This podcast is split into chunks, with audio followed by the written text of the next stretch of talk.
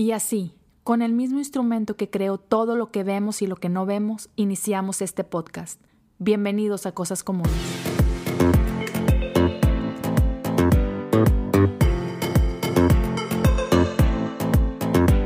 Hola, ¿cómo están todos? Espero que súper bien.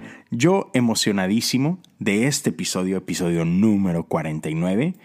Gracias por regalarme unos minutos de tu tiempo. Déjame decirte, este episodio lo vas a disfrutar demasiado. Yo eh, lo disfruté muchísimo, es una de mis pláticas favoritas. El día de hoy tenemos como nosotros, como ya te diste cuenta por el título, al increíble Sam Niembro, desde la Ciudad de México, casi creo capital del mundo. Te va a encantar, eh, es una plática fascinante, a mí me, me dejó demasiado y estoy muy contento de que el día de hoy tú puedas escuchar esta plática. Y antes de pasar a esta, solo quiero darte un aviso muy rapidito. Ya Cosas Comunes está en Patreon o Patreon en español. Y esta es una plataforma que permite que tú, eh, el que escucha, puedas apoyar e involucrarte un poquito más ah, con creadores de contenido como tu servidor en este caso. Así que no te voy a dar así como que mucho rollo. Si estás interesado, ve a patreon.com busca cosas comunes y desde ahí hay un par de opciones en las que tú puedes apoyar si así lo deseas económicamente este podcast y listo. Ahí vienen muchos detalles, ahí puedes informarte un poquito de qué se trata cada uno, pero son muy sencillos y hay cosas padres que vamos a estar trayendo ah, como contenido exclusivo para, para ustedes que, que estarían apoyando. Así que eso es todo. Los dejo con esta plática con mi gran amigo, alguien que respeto muchísimo, que quiero muchísimo y que en poco tiempo se ha convertido en un amigo de esos que quieres para toda la vida. Así que, amigos, amigas que están escuchando, Gracias y los dejo con esta increíble plática. Pues muy bien, bienvenidos todos. Aquí estamos eh, en una conversación con mi estimado amigo, el azul más azul de todo México, Chihuahua. Sam Niembro, ¿cómo estás, viejo? Muy bien, muchas gracias. Este, un honor estar por acá. Este, te admiro mucho, admiro mucho tu podcast y, pues es un gusto para mí estar por acá representando a los sufridos de Cruz Azul. Apenas te iba a preguntar que si no te había ofendido con eso, ¿verdad? No, no, no, para nada. Ya es la cruz que, que cargo, literalmente. Gracias a mi papá. Gracias por, por heredarme eso. Ay, señor Niembro, ¿qué, qué culpa tenía el muchacho? así es esto, así es esto del, del, deporte, pero no, no, no, yo, yo estoy honradísimo que estés conmigo desde, desde que los conocí a ti y a Benjamín eh, con el con el podcast de Catálisis fue así que, ¿quiénes son estos tipos, Dios mío? Este, sí, sí, han sido una bendición tremenda y, bueno, este, pues ahí tenemos ya, no sé, algunos meses de, de haber entrado en una amistad y, estoy muy, muy, muy, muy contento de, de esta oportunidad de conocerlos más a ustedes, dijo. No, pues igualmente, este, en serio, también para mí ha sido un gusto este, poder coincidir y hacer cosas juntos y sé que apenas es el comienzo de muchas cosas. Sí, sí, sí. Para, para quienes no estén muy enterados por ahí, este Sam y, otros amigos, ¿no? Y, y, su servidor, tenemos por ahí un podcast que sacamos una vez al mes, se llama Sinergia Random. Este, si no lo han, no lo han checado, por favor, o sea, denle. Este, apenas llevamos tres episodios y un pequeño bonus y a mí me encanta, O sea, está, está chidísimo. Sí, sí, sí. si nadie nos escuchara como quiero lo haría. Exacto, creo que es más terapia para nosotros que, para la gente que nos escuche. Sí, sí, yo creo que sí. Pero bueno, vamos, vamos aquí eh, empezando y vamos a empezar, sí, relax, digo, no es como que no estamos relax ahorita, ¿verdad? Pero este, platícales a la gente, este, bueno, creo que nos platicaste un poquito, pero ¿qué se siente este, irle al Cruz Azul, vato? Chale, directo así, directo a la herida. Eh, pues mira, ¿qué te digo? Es, es, siempre emocionante, ¿no? Este, nunca sabes cómo te van a decepcionar. siempre encuentran una manera nueva de Exacto. Y mira, el problema, mi problema es que aparte, o sea, yo sí vi el Cruz Azul campeón. Yo me acuerdo de eso. O sea, me acuerdo del penal de Hermosillo, de la patada en la cara, me acuerdo de todo eso. Oye, aparte, después de eso, o sea, la final de la, de la Libertadores. No, no, o sea, ha sido una de, cosas. Sí. Este, no, no, todo ha sido malo.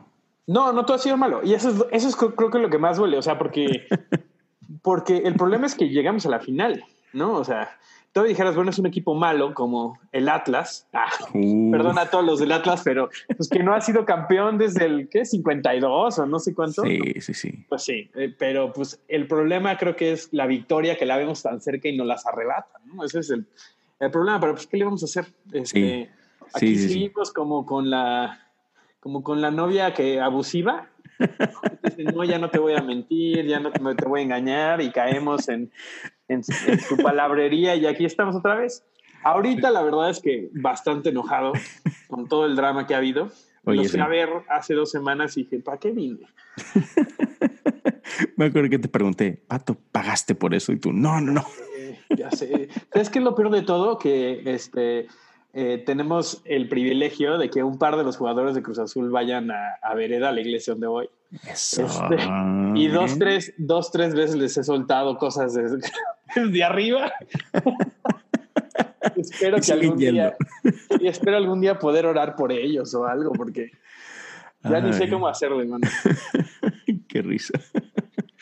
Pero la verdad es que he disfrutado mucho al Tigres. Y no es nada más porque tú, tú estés aquí, pero creo que ha sido de los equipos que últimamente mejor lo han hecho, más, más divertido ha sido verlos. Este, y la verdad es que cuando están jugando bien es un, pues es un gozo verlos jugar, la neta. ¿no? Sí, ojalá lo hagan un poquito más seguido, pero sí, sí, sí, sí, está chido. Yo, yo, mira, un poquito más seguido, yo me conformo con que cada 20, cada, cada 20 años ganemos algo. O sea, con eso me conformo. Entonces, Sí, no, no. Sí, sí, sí. Es, es chido. Eh, ver, ver deporte es, es padre, es este, es a la vez desestresante y estresante, ¿no? Exacto, exacto. De- de- a- Oí a alguien decir, eh, solamente a los que realmente les duelen las derrotas Ujú. disfrutan las victorias. Eso, ¿no? ahí empezamos Entonces- con fuego, Chihuahua. Sí, entonces pues creo que por eso, por, e- digo, tampoco es que lo vea, me siente todos los sábados a ver el partido, tampoco, ¿no? O sea, pero si es liguilla, si es cosas así, pues sí, o sea, me mantengo al tanto, veo los partidos si puedo. Mi papá, mi papá ya se dio por vencido y dice que ya no ve los partidos porque se estresa mucho. Este, y creo que estoy de acuerdo con él, pero pues seguimos apoyando. Fíjate, así, así le pasó este, a, mi, mi esposa veía, bueno, el que ve los juegos soy yo, pero mi esposa pues un tiempo que, pues ya desde que nos casamos fue así como que, bueno, pues tú los ves, los veo contigo, ¿no? Y súper padre. Pero no sé si recuerdes, eh, justo ya, ya había empezado nuestra racha buena, y, pero hubo una semifinal contra el Santos, Monterrey ya estaba en la final Ajá. estábamos como a cinco minutos de, de que se acabara el partido, o sea, de jugar la primer final regia, y el mendigo Santos nos dio la vuelta como en cinco minutos. Sí, me acuerdo.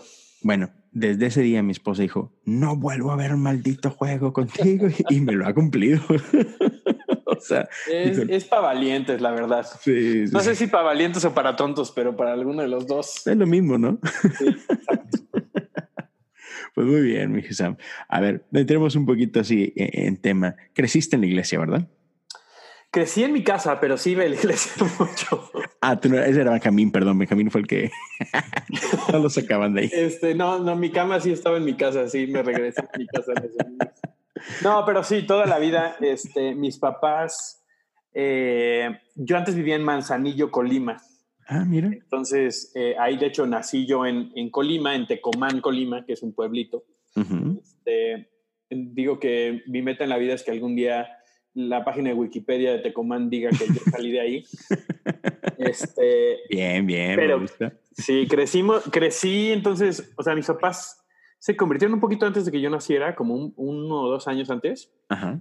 Y se conectaron ahí con una pequeña comunidad que estaba comenzando, que creo que cuando llegan había 12 personas. Ok. Y ahorita es una iglesia que se llama Amistad Manzanillo, que tiene, creo que mil, mil doscientas personas. Órale. Entonces mi mamá ayudaba a niños, mi papá tocaba el teclado en la alabanza y de ahí pues siempre hemos, siempre hemos estado en la iglesia, ¿no? O sea, siempre ha sido con temporadas diferentes, ¿no? O sea, y Claro. nos hemos cambiado también de, de Diferentes lugar y, y exactamente. Este, pero pues sí, siempre, siempre he estado alrededor de eso, la verdad. Me gusta. Eh, y solamente un, o sea, un rato fui a fuerzas, ¿no? Como todos, a todos nos tiene que pasar. Exacto. Y, y, cuéntame, ¿cómo, ¿cómo fue partir esa experiencia de, de, la iglesia cuando eras niño? ¿Qué te acuerdas? ¿Qué es lo que es tu, este, esta es la memoria de, de, cuando estabas chavito, de que esto era la iglesia para mí? Eh, pues yo me acuerdo mucho, sobre todo cuando estábamos en Manzanillo, yo me regresé, o sea, nos mudamos de Manzanillo cuando yo tenía como ocho años. Entonces toda mi infancia la recuerdo en, en, la iglesia, ¿no? Este, me acuerdo mucho, teníamos servicios los domingos en la noche, entonces me acuerdo mucho de estar en, en este, como en las clases de niños y salir corriendo a, a la última canción que estaban tocando ya para terminar, ¿no? Y llegar, a, llegar al teclado de mi papá y tocarle la última nota. Este, completamente fuera de tono. Este, pero para mí la iglesia siempre fue un lugar eh, muy cómodo. Okay. ¿no? Este, por lo menos cuando estaba chico, este, me, me gustaba mucho, había, siento que había mucha actividad. Eh, soy una persona bastante extrovertida, creo que más, eh, mientras me he hecho más grande, más ambivertida, como dirían por ahí, ¿no? O sea, necesito tiempo a solas, pero me encanta como el, la, eh, la estimulación de tener mucha gente en un cuarto. Uh -huh. Este, por eso yo creo que acabé en la Ciudad de México, ¿no? Este, eh, entonces me gustaba mucho siempre eso, ¿no? Y, y, con eso, obviamente, pues digo, ir desarrollando mi, mi, relación con Dios, que yo creo que la verdad es que no empezó bien hasta que yo tenía unos 13, 14 años, ¿no? O sea, uh -huh. creía en Dios, obviamente, pero no, no creo que no había entendido el concepto de, de empezar a tener una relación con Dios y de realmente ver lo que, lo que hacía por mí, pero, pero para mí, yo tengo la verdad es que muy buenos recuerdos de la iglesia y gracias a Dios, porque dentro de eso, pues mis papás también pasaron cosas difíciles, ¿no? Porque la iglesia está llena de gente, ¿no? Claro. De gente imperfecta. Entonces, eh, pues sí, la verdad tengo muy buenos recuerdos de eso y me encantaba ir a cursos de verano, este, como actividades en verano. Eh, te, siempre hemos estado como, o estuvimos mucho tiempo en comunidades que había misioneros, entonces durante los veranos venía gente de Estados Unidos, uh -huh. así aprendí inglés. Entonces para mí siempre fue como un lugar socialmente muy entretenido, uh -huh. ¿no? Y creo que eso me ayudó mucho porque, porque encontré una comunidad, ¿no? Claro. Y, y fíjate, comentas algo que, que me lleva a esta, a esta siguiente pregunta. ¿Cuál fue el momento o, o cómo fue ese momento donde, donde ya no era así como que, ah, sí, voy a la iglesia, sino fue así como que, wow, Dios, y me enamoré de Dios y, y, quiero estar ahí, ¿no? Sí, pues creo que he tenido varios momentos como esos, ¿no? Uh -huh. eh, yo estuve, estuve, fui a, eh, escuela cristiana, o sea, no solamente la iglesia, ¿no? Escuela cristiana, que la verdad es que no se lo recomiendo a nadie, Por, porque era lo más, o sea, luego yo me enteré de las cosas que, o sea, las cosas que yo experimenté en la secundaria, luego yo llegué a una a la universidad, que era el lugar más secular del planeta, y comparando historias yo decía, no manches, mi secundaria fue una locura. ¿No? Entonces, o sea, una está escuela... Más, está más cristiana la única. Exactamente, sí, sí, sí. No, sí, o sea, pasaron cosas loquísimas, ¿no? Pero, pero dentro de eso estábamos muy expuestos a, a, a Dios, ¿no? Uh -huh, eh, siempre claro. fue, o sea, también estuve yendo al grupo de jóvenes y me salía, nos íbamos ahí a dar la vuelta y regresábamos, ¿no? Eh, pero yo me acuerdo un par de instancias. Eh, me acuerdo una vez, nosotros todos los, todos los, una vez al mes creo, creo una uh -huh. vez al mes, eh, los viernes nos ponían un, una cosa que ellos le llamaban chapel, ¿no? Que era, uh -huh. era pues una pequeña como prédica con toda la escuela y tenían uh -huh. invitados. Y esa vez... Eh, estaba yo ya en tercero de secundaria, eh, habré tenido unos 14 años, yo creo, y regresó un chavo que había estado, él estaba en tercero de secundaria cuando yo estaba en primero, uh -huh. y era el cuate más alocado de todos, ¿no? O sea, era el bully de la, de la escuela, este, ahora sí que sexo, drogas, rock and roll, nos encantaba grafitear, nos encantaba patinar, ¿no? Entonces, imagínate esa idea. Eh, y obviamente era alguien que nosotros, pues estando bien chavitos, pues lo admirábamos, ¿no? Este, y regresó un par de años después y compartió sobre un encuentro que le había tenido con Dios, mm. ¿no? Y cómo su vida había cambiado. ¿no? Y creo que fue, fue como una pequeña ventana a, a Jesús que nunca uh -huh. había yo experimentado.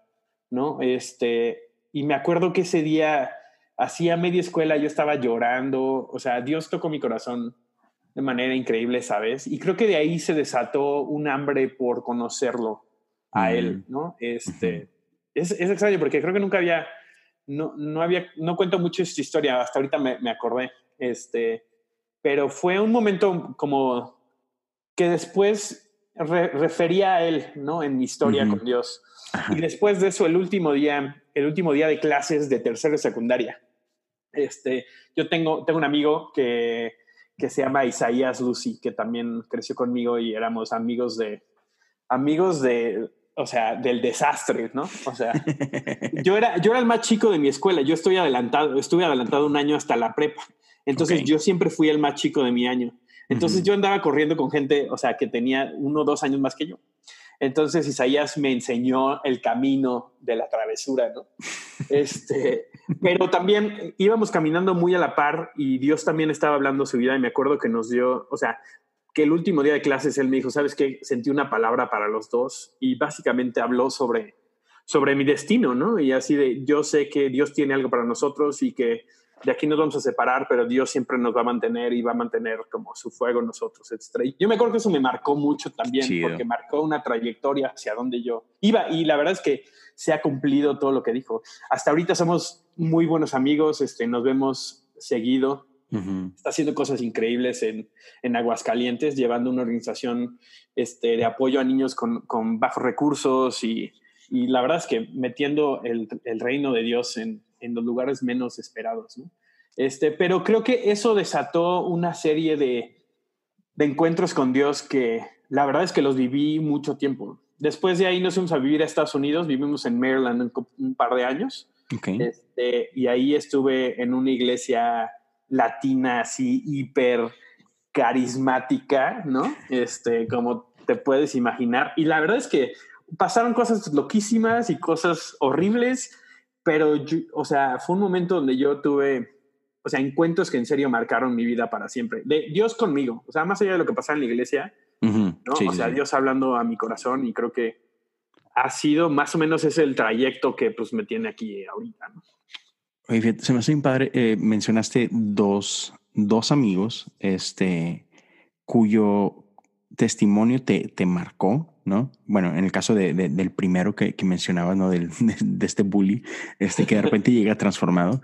Y, y luego tu, tu, tu, otro amigo que llega un momento donde dice, ¿sabes qué? Tengo una palabra de Dios para nosotros. Y me encanta porque muchas veces pensamos de nuestra vida espiritual como que, ah, Jesús y yo, ¿no? O sea, mi relación personal con Cristo. Y, o sea, sí, sí, sí lo entiendo, ¿no? Pero como que muchas veces ah, perdemos de vista que, que, nuestra fe no es individual, sino que nuestra fe es colectiva, es comunitaria. De acuerdo. Y, y, cómo eso, o sea, sí, o sea, sin, sin, sin eso, vale que eso, o sea, no, no es lo mismo, ¿no? Nos perdemos de muchísima belleza al pensar que, bueno, no, es que Dios y yo, y solo Dios sabe, y nada más Dios me puede, no sé, juzgar lo que tú quieras, ¿no? Pero uh que, no, o sea, tu testimonio uh, va a impactar y va a ayudar a muchos y el testimonio de otros va a impactar el tuyo, ¿no? Totalmente. Y creo que, o sea, esas son dos instancias, pero también eh, después en la universidad conocí eh, a un, uno, al que es ahorita yo creo mi mejor amigo, que se llama Andoni, este, y nos conocimos en la universidad porque estábamos en la misma carrera y ninguno de los dos sabíamos que éramos cristianos, pero hubo un concierto de, de Passion, ¿no? Aquí en la Ciudad de México. Este, 2008 creo que fue eso. Este, y entonces llegamos al día siguiente a la escuela los dos y traíamos la pulserita del concierto, ¿no? y, y, nos volteamos a ver con una pena así de, ¿eres cristiano? Y, yo así de, sí, ¿y tú? No, pues también, ¿no? Y de ahí nos juntamos, nos juntamos y sí fue así como que una llamada de Dios así de, oigan, no es posible que sean cristianos los dos, llevan dos años en la carrera y no sabían, ¿no?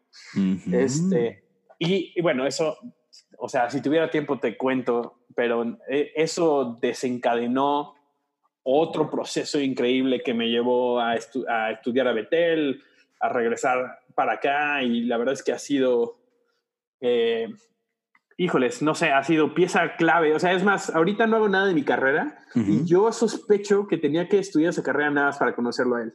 No o sea, lo, que, O sea, lo que ha inyectado a mi vida, su amistad, eh, me propulsó a... O sea, nos hemos propulsado unos a otros y, y Ujú. es...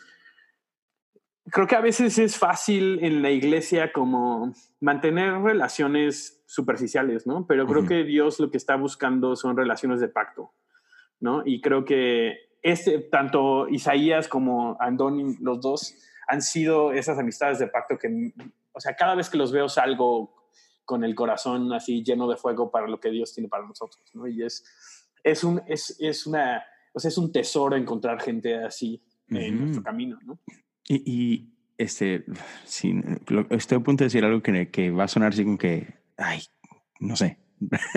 porque dale. mi, mi- porque mi, mi podcast se llama Cosas Comunes, pero pe- y, y- y se llama así precisamente por, por eso, justo como que lo que acabas de mencionar. O sea, ¿quién fregado se va a imaginar que uno de los momentos que así como que afectó el rumbo de tu vida fue un día común y corriente, ¿no? Un- una, amistad común que dices tú, ah, sí, este chavo, Andoni.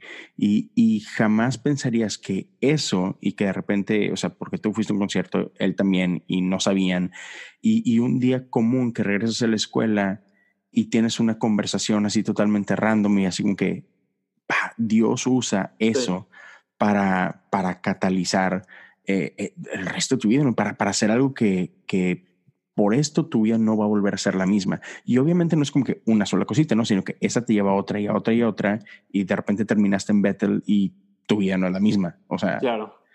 y es, sí, o sea, es, es algo que, que veo mucho, ¿no? Que, que a veces estamos esperando ese, como que ese ángel que baje y esa palabra profética y, y lo que tú quieres, es que si abres tus ojos, te das cuenta que Dios te está hablando todo el tiempo. Sí, y, y creo que, o sea, digo, es algo que solamente puedes ver volteando hacia atrás, ¿no? O sea, en Claro. el momento no lo sabes. Exacto. Este, pero creo que eh, es, es esta cuestión de juzgar bien el cuerpo. A eso, y suena medio extraño, ¿no? Pero creo que juzgar bien el cuerpo es saber a la persona que tienes al lado, ¿no? O sea, Ujú. porque no sabes si el encuentro que necesitas tú está en la persona que tienes al lado. O sea, Ujú. y, y- y creo que por eso lo vemos en la Biblia, ¿no? O sea, Jesús, eh, Jesús regresa a su pueblo y, y lee esta revelación de, de quién es, ¿no? Y, y alguien, o sea, dice que todo mundo se le estaban abriendo los ojos así de, wow, se está cumpliendo esta revelación enfrente de nosotros y de repente alguien dijo, oye, pero que ese no es el, el hijo de el hijo del carpintero, ¿no? Y en ese momento cambia la atmósfera y entonces Jesús no puede hacer nada, ¿no? Y creo que son esos momentos en donde no dejamos que la familiaridad nos detenga de encontrarnos con Dios, que hacen de momentos comunes, momentos que pueden transformar nuestra vida, ¿no?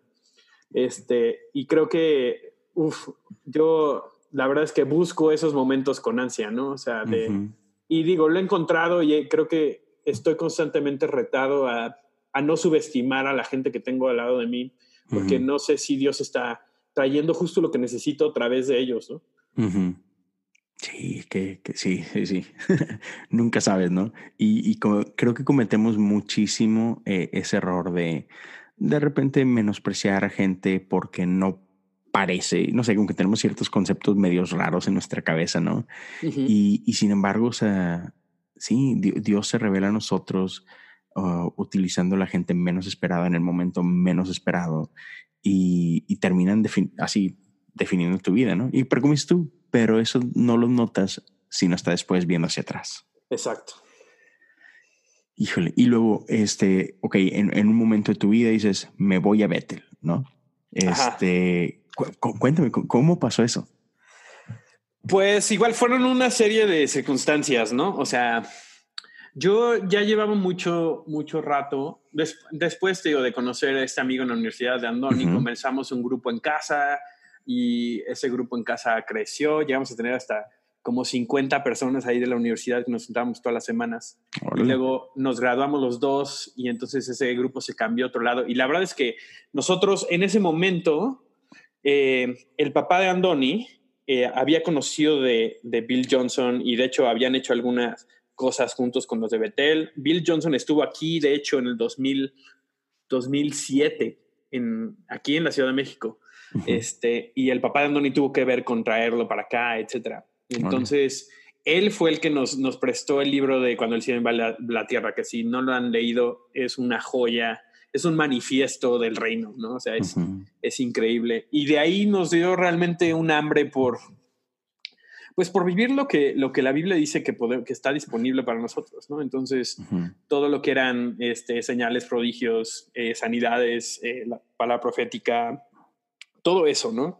este, y la verdad es que empezó a crecer en nosotros una, un hambre por ver eso, un hambre por ver eso aquí en la Ciudad de México. Entonces, hicimos como pudimos y empezamos a juntar gente y encontrar gente que tuviera esa misma hambre, etc. Y eso fue, nos, o sea, pasaron una serie de circunstancias, ¿no? Yo me graduó y me gradué un miércoles y al viernes yo ya tenía trabajo, trabajando para la Procuraduría General de la República. Este, que para los que no están enterados con nuestro bendito país, es pues básicamente el Departamento de Justicia, pero es un lugar, híjoles, es un lugar frío, es un lugar duro, es un lugar, o sea, difícil, ¿no? Este, pero salí, me dio una, o sea, una super chamba. Y al mismo tiempo que estaba pasando esto, yo estaba en una relación y las cosas estaban poniendo serias. Ella, se había ido a vivir a, a Estados Unidos este, para hacer la universidad. Entonces llevamos un rato ya este, a larga distancia y yo ya estaba viendo pues, pues el anillo y todo eso. Entonces yo tenía muy planeada mi vida. Yo sabía muy bien hacia dónde iba, ¿no? Este, y en eso las cosas empiezan a cambiar, ¿no? Entonces el trabajo tan bueno que tenía, me empezaron a cambiar, me cambiaron al jefe, me cambiaron los horarios, pasé de trabajar de 9 a 6 de la tarde a 9 a 9, a 9, 9 a que se fuera la jefe, entonces era a veces 9 a 11, 9 a 1 de la mañana, este, y ese verano que fue en el 2011, este, terminamos, o sea, terminó esta relación que llevábamos creo que tres años juntos, ¿no? Entonces yo, yo estaba haciendo mi vida para, para eso, o sea, yo tenía en mente, me voy a casar, tengo que hacer una maestría para poder ganar buen dinero, etcétera. Este, y, diciendo, pues me tengo que quedar aquí, o sea, me tengo que chutar esto aunque no me guste, etcétera. Y creo que realmente todo eso, viéndole ya hacia atrás, fue un, fue lo que yo necesitaba para ponerme en un lugar de incomodidad en donde dijera, la verdad es que no tengo nada que perder. ¿no? Y, y mientras todo eso estaba pasando, seguíamos con el grupo, este, pues siguiendo un hambre también, ¿no? Y yo siempre había dicho, me quiero ir a, me quiero ir a Hillsong o estaba viendo si me iba a algún otro, este, algún otro, eh, como instituto bíblico, etcétera. Y acabamos visitando Betel en febrero del 2000, 2002, no, un poquito antes, en noviembre de 2011. Ok. Este, y fui a la escuela y así el señor me dijo, tienes que estar aquí. ¿No? Entonces me regresé y casi, casi hablé con mis papás, ¿no? Porque en ese momento yo decía, qué pena, llevo un año de graduado, ya me quiero ir a estudiar algo más, ¿no? Y me acuerdo que mis papás me dijeron, y en serio es uno de los mejores consejos que me han dado mis papás, me dijeron, nosotros trabajamos muy, muy duro para que tú tuvieras opciones. Este, malo sería que que no usaras esas opciones por miedo, ¿no? Y entonces, eh, en ese momento dije, ok, voy a renunciar a mi trabajo. Este, tenía ahí un, un, seguro de desempleo que utilicé para pagar la escuela ya el primer año.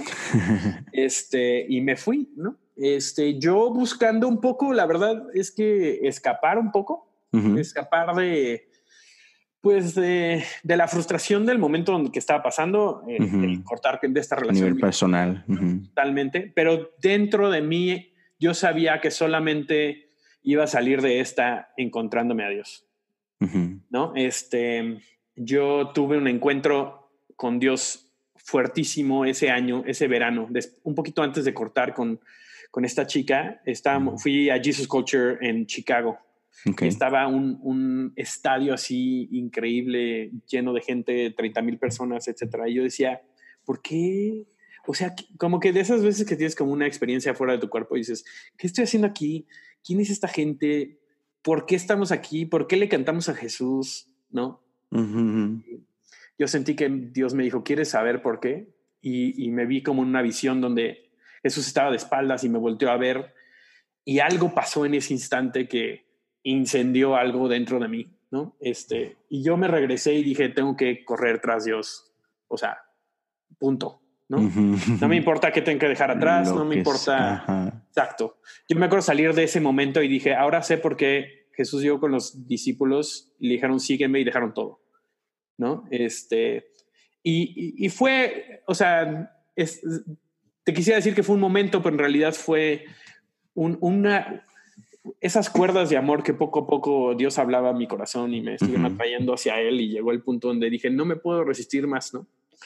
Y me fui a una escuela, ¿no? Que también cambió un montón de conceptos sobre mí, etcétera. Pero lo que no quisiera es que la gente piense que esa es la manera de encontrar a Dios, porque realmente no. O sea, eso fue lo que me sirvió a mí. A ti, claro. ¿no? Pero lo importante es decirle que sí a Él, ¿no?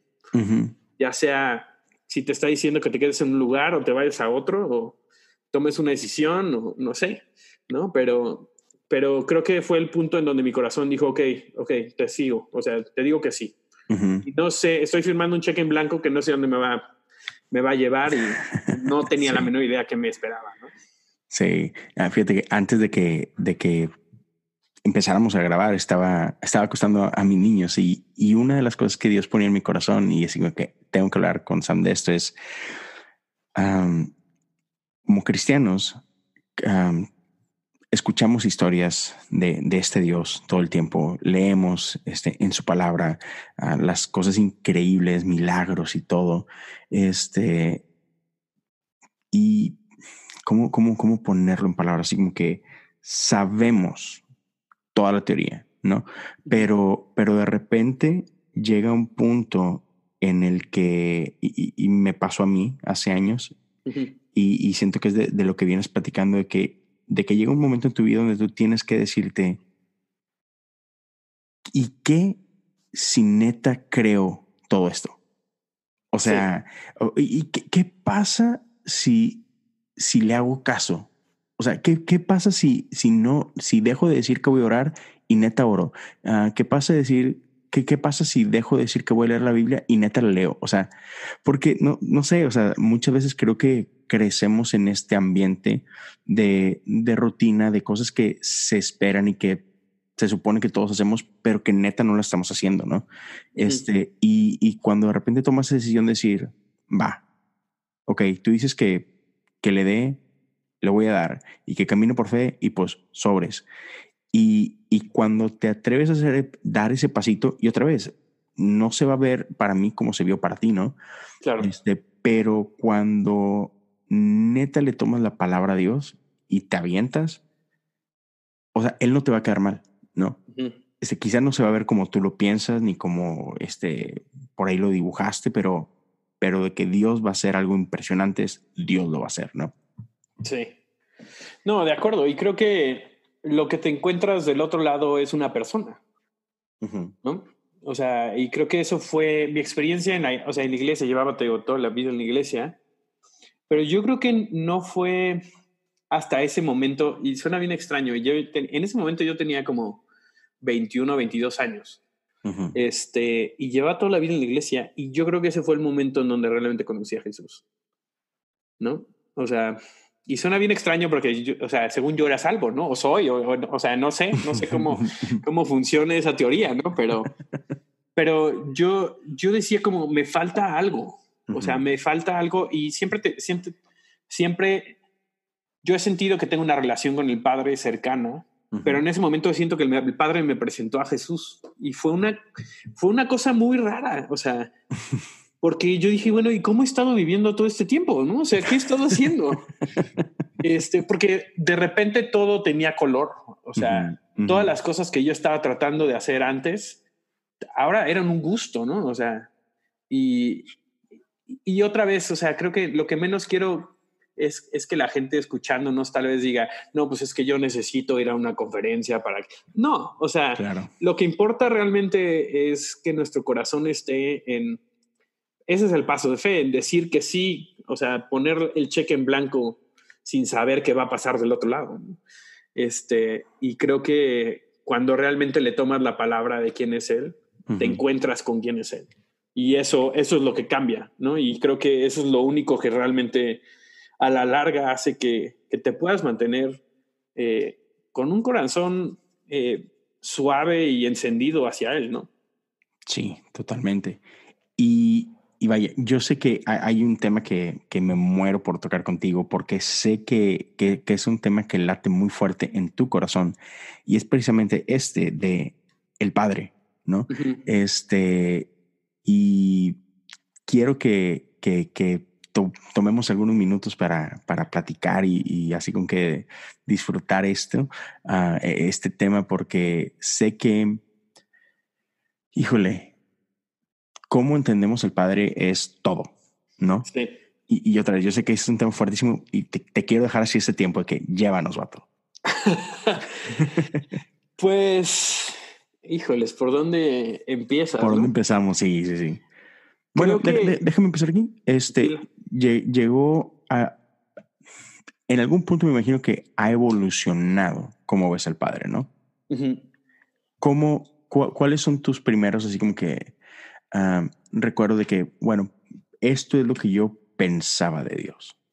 Sí, pues creo que lo que la, idea que muchos tenemos todavía, ¿no? O sea, que es que es un padre de rigor, ¿no? Es un padre duro que está, que está esperando a la puerta, ¿no? Cuando va regresando a ver cómo, que le entregues cuentas y ver cómo, cómo te fue, ¿no? Y esto está, creo que, basado en nuestra, nuestra humanidad, o en el sentido de que, de que constantemente estamos fallando, ¿no? Y eso es lo con lo que nos confrontamos y el enemigo es buenísimo en, en recordarnos eso, ¿no?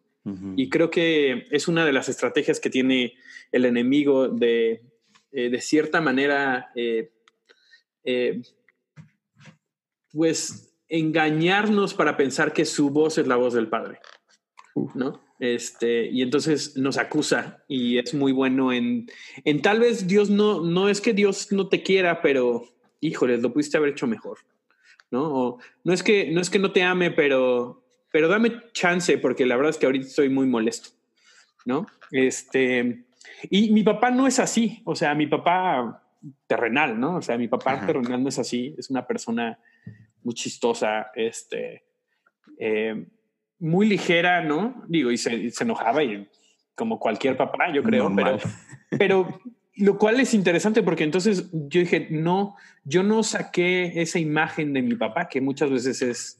El caso. Es el caso, ¿no? Pero más bien como que la saqué de muchos líderes que tuve, ¿no? Que eran, que eran así, ¿no? O sea, que su camino a la santidad era a través de echarle más ganas y, y de, si te muestro lo, lo poco contento que estoy contigo, lo, lo decepcionado que estoy, tal vez te motive a... Y la verdad es que ese es un camino muerto, o sea, es súper frustrante y la neta, por eso yo veo tanta gente de mi generación que dijeron, o sea, bye, ¿no? O sea, esto está imposible. ¿no? Y creo que ese es el, caso en el que muchos estamos, ¿no? O sea, y tal, te digo otra vez, tal vez no es, no es un padre malo, ¿no? O sea, no, no tenemos esa, esa imagen, pero si tan solo distorsionamos un poquito algo, ¿no? O sea, es que sí te ama, pero la verdad es que ahorita está muy molesto porque dijiste que ibas a hacer esto y no lo hiciste, ¿no? Y entonces poco a poco es como, o sea, un, un grado de diferencia, ¿no? Cuando, cuando estás dibujando una línea, un grado de diferencia, eventualmente se hace un, mundo de separación, ¿no? Exacto. Y creo que eso es, así era mi imagen de él, ¿no? Y sobre todo alguien que decía, llegaba yo a rendir cuentas cuando, según yo, las matemáticas me ayudaban, ¿no? Y si no, pues les, le corrías, ¿no? O sea, sí. Sí, mira, algo que me pasaba a mí muchísimo, este, cuando, o sea, yo recuerdo estos, estos años en mi 20, mm, early 20s, así yo creo, eh, al, último de mis, de mis 19 por ahí, este, y, y, tener, a ver ciertos eventos en la iglesia donde sabías, ¿no? Que, oye, viene este brother, va a estar, no sé, conferencia, prédica, evento especial, y, y sabías que el cuate que venía tenía un don profético, ¿no? Y por un lado me emocionaba, así, uy, chido, porque, o sea, créeme, yo soy, estoy sediento de palabras, así como que nunca, nunca será suficiente, así como que Dios sigue hablando, ¿no? Todos los días. Este, y eso siempre me emocionaba, pero a la vez me entraba un pánico. Pues porque digamos que sabía que casi que esto, qué, qué buen muchacho he sido, pues no. Entonces. De acuerdo. O sea, eres una persona normal. Pues sí, perdón.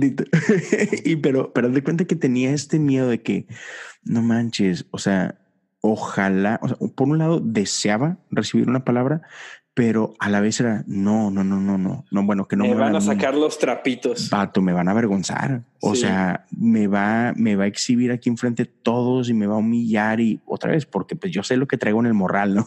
Entonces, y, y a veces tenemos, ah, pero, pero lo más chido es que, ¿sabes cuántas veces me pasó eso? Nunca. Nunca. O sea, porque diga, así que digamos que oportunidades a Dios no le faltaban para, para decir, oye, este, yo sé lo que hiciste anoche, ¿no? Pero, pero otra vez, jamás, jamás. Y al contrario, o sea, te puedo decir innumerables las ocasiones en que Dios me daba una palabra que, o sea, literal, o sea, yo me ponía a llorar porque sabía que no soy digno, o sea, no, no, no, no, era, era tanto amor dice Dios, se me hace que te estás equivocando. A lo mejor era para el vato de atrás. sí. este, pero entonces, o sea, qué, qué, qué peligroso puede ser un, mal concepto del padre, ¿no?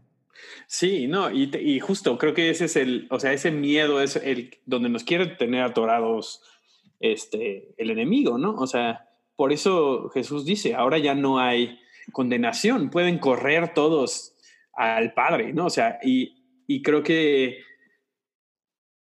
la, reacción debería ser cuando me equivoco corro al padre en vez de correr de él, ¿no? Este, pero, pero ¿cómo vamos a correr hacia él si nuestra imagen de él no, no es clara, ¿no? O, o si pensamos, porque seguramente tenías esa idea porque alguien te contó una historia de alguien que exhibieron. Sí. ¿Me entiendes? Lo estaba hablando hoy con mi hermano. O sea, me, me estaba diciendo mi hermano, me dice, no manches, dice, tal persona a mí, a mí me traumó porque me contó de un profeta que llegó y le dijo, tú estás en adulterio, tienes que dejar, tienes que dejar a tu, ¿no? A tu amante y no sé qué, y era un pastor. Y, y él dijo, no manches, si eso le hicieron al pastor, imagínate a mí lo que me van a hacer. pero justamente es, es, es eso, ¿no? O sea, generamos una imagen mala de él y nunca, o sea, lo cual nos genera desconexión, nos genera distancia de él.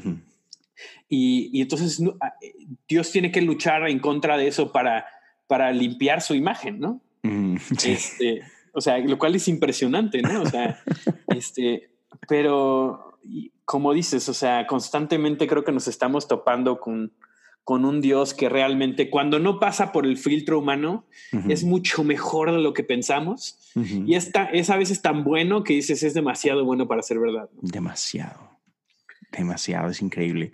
Y, cuéntame, uh, ¿cuáles fueron por ahí algunas, algunas ya sea experiencias que tuviste o revelaciones que tuviste que, que te hicieron ver al Padre como es? Yo creo que para mí comienza con ese encuentro que yo tuve con Jesús. Porque creo que una de las funciones de Jesús es enseñarnos a ser hijos.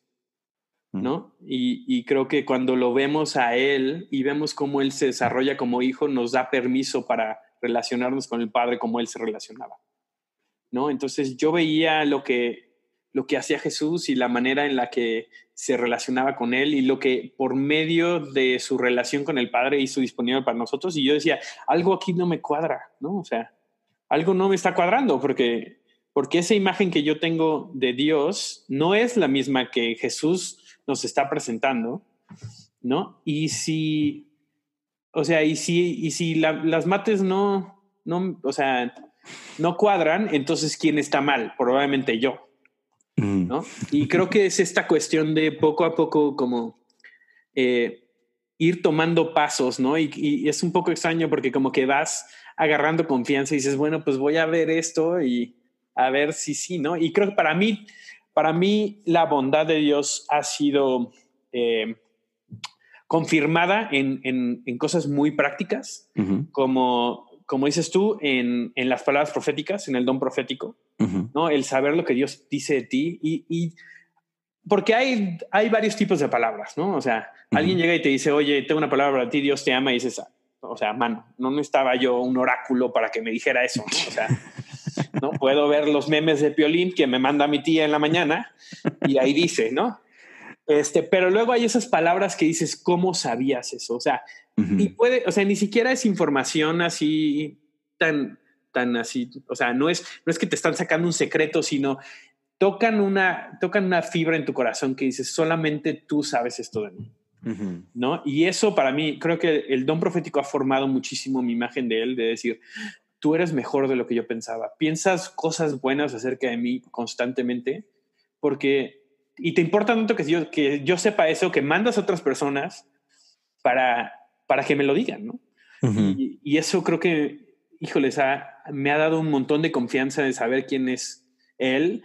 Y la otra cuestión también ha sido, y esto ha sido un poco más reciente, ¿no? Este, y sé que es un tema controversial, pero para mí eh, el ver la sanidad y los milagros y todo eso, digo, no manches que, o sea, ve el tipo de padre que tenemos que a pesar de, de, toda la enfermedad y, de, de, todo lo que está mal en nuestro, en nuestro mundo, ¿no? Está, está buscando romper para entrar a la, vida de las personas para mostrarse bueno.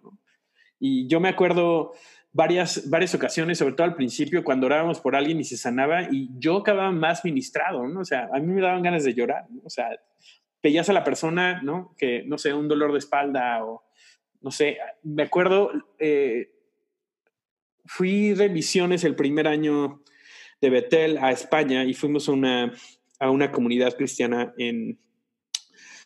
Ay, no me, no me acuerdo ahorita, este, pero bueno, fuimos a España, ¿no? este, y se acercó con nosotros una señora y estábamos orando, y una señora viejita y quería que oráramos por sus oídos porque no podía oír.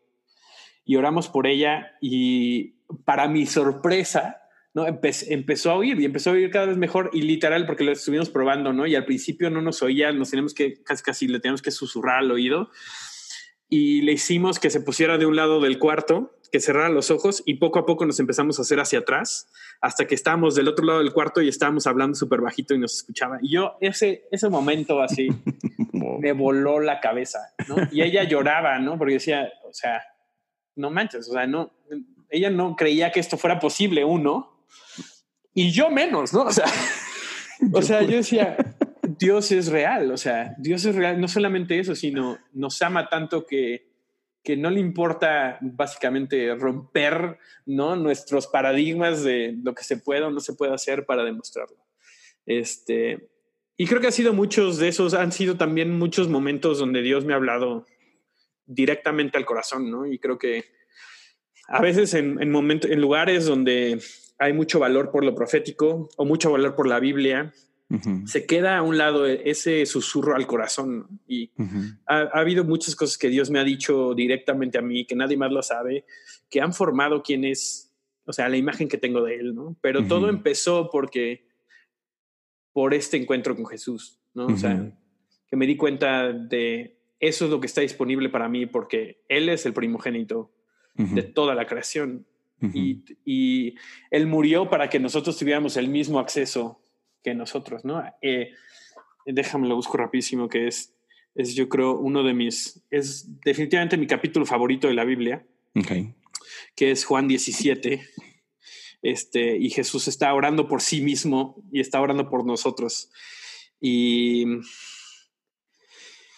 dice, este, ay, ¿dónde está? Dice, básicamente, nadie, nadie te conoce, ¿no? pero yo te conozco a ti y, y, te he dado a conocer a los que tengo aquí cerca, ¿no? Y digo, y dice básicamente, em, dice, para que todos sean uno, Padre, así como tú estás en mí y yo en ti, permite que ellos también estén en nosotros para que el mundo crea que tú me has enviado y yo les he dado la gloria que me diste para que sean unos, así como nosotros somos unos, yo en ellos y tú en mí. Este, pero dice, para que sepan que, que tú los, que yo los he amado con el mismo amor que tú me has amado, ¿no? Y que nos demos cuenta también que no hay, no hay este, no hay jerarquías en el amor de Dios, ¿no? O sea, Dios no ama más a Jesús que a nosotros y eso tal vez le rompa un poco la teología a algunos, ¿no? o sea, Dios nos ama igual que como, como amó a Jesús, ¿no? Entonces, cuando te das cuenta de, esta imagen que está pintando Jesús, que él sabía que era amado y nos dijo, déjenme les enseño qué tanto los ama el Padre, ¿no? Es, es impresionante, ¿no? Eh, por eso creo que, o sea, el camino al Padre es Jesús, porque él, es, él es el Hijo que nos permite a nosotros ser hijos y que nos enseña cómo ser hijos para acercarnos al Padre. Mm. Ah, me encanta, me encanta. Y mira, antes, antes de continuar, vamos a hacer una pequeña pausa. Así que, Racita, no se me vayan. En un minutito estamos de regreso con mucho más, porque créanme, todavía sigue muchísimo más, ah, así por carnita sabrosa de este tema. Así que ya venimos. Pues amigos, ya estamos de regreso. Seguimos aquí con, con Sam y Ah, man, o sea, nos quedamos en una parte así como que increíble. Este eh, eh, ya encontré, encontré el versículo. Dale. Juan 17, 25, porque en, serio me encanta. Es, es, de mis. De hecho, tengo un tatuaje inspirado en Juan 17. Este que dice: Padre, Padre, justo aunque el mundo no te conoce, yo sí te conozco. Y estos reconocen que tú me enviaste y yo les he dado a conocer quién eres y seguiré haciéndolo para que el amor con el que me has amado esté en ellos y yo mismo esté en ellos. Y eso se me hace una locura, ¿no? Y, o sea, está Jesús terminando, está a punto de ir a la cruz y, y este, esta, esta frase que dice, dice, el mundo no, no te conoce, ¿no? Y creo que constantemente es lo que me estoy topando así de, es que, es que el mundo todavía no te conoce. O sea, el mundo tiene una imagen de lo que es el Padre, pero, pero yo y no porque yo tenga la revelación más grande, pero yo así, de, ese no es el Padre que yo tengo, ese no es el Dios que yo tengo, ¿no? Entonces, ¿qué hora dice? Dice, estos reconocen que tú me enviaste y yo les he dado a conocer quién eres y lo seguiré haciendo, para que el amor con el que me has amado esté en ellos y yo mismo esté en ellos. ¿no? O sea, podría yo estar aquí, podría leer ese versículo todos los días y, y sería suficiente, ¿no? de, hecho, o sea, híjole, o sea, raza, así como que subrayenlo, márquenlo, pónganse una nota en algún lado y visitemos este versículo, ¿no? O sea, porque otra vez, o sea, un correcto entendimiento del Padre te cambia la vida. Literal, así te la cambia, pero, pero por completo, ¿no? Este, yo creo que ese es uno de los, ah, creo, que lo, has mencionado ya ah, anteriormente, como cómo el enemigo se encarga y, trata, ¿no? De, de, que, de que tengamos este concepto erróneo de, de quién es él, ¿no? Sí.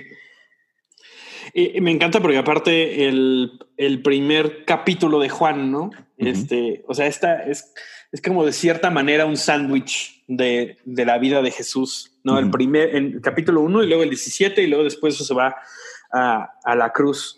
Este, estoy buscando el versículo, pero básicamente dice en el Juan 1.18, dice, a Dios nadie lo ha visto nunca. El Hijo unigénito, que es Dios y que vive en unión íntima con el Padre, nos lo ha dado a conocer. me encanta eso, porque es, o sea, de todas las maneras que Jesús nos pudo haber revelado al Padre, revelado a Dios, así del Señor de los ejércitos, el creador del universo, el proveedor, el rey de Israel, dice, el Hijo unigénito, que es Dios y que vive en unión íntima con el Padre, desde esa posición Él nos lo ha dado a conocer.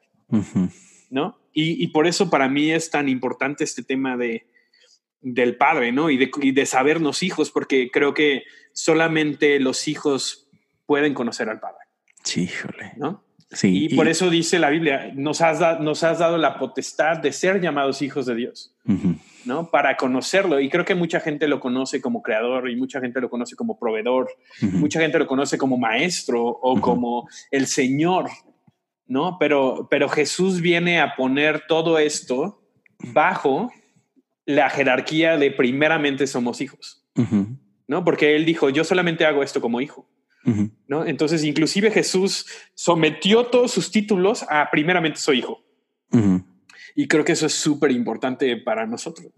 Sí, y, luego, o sea, él es hijo, pero, pero como acabas de mencionar, él es el, el primero. o sea, tú y yo venimos a, tener este, este mismo estatus de Jesús. O sea, qué bañado. Sí. O sea, no eres primo, no eres así como que, ah, sí, mi camarada aquí, este, ni sobrino, ni nieto. Sí, sí, sí.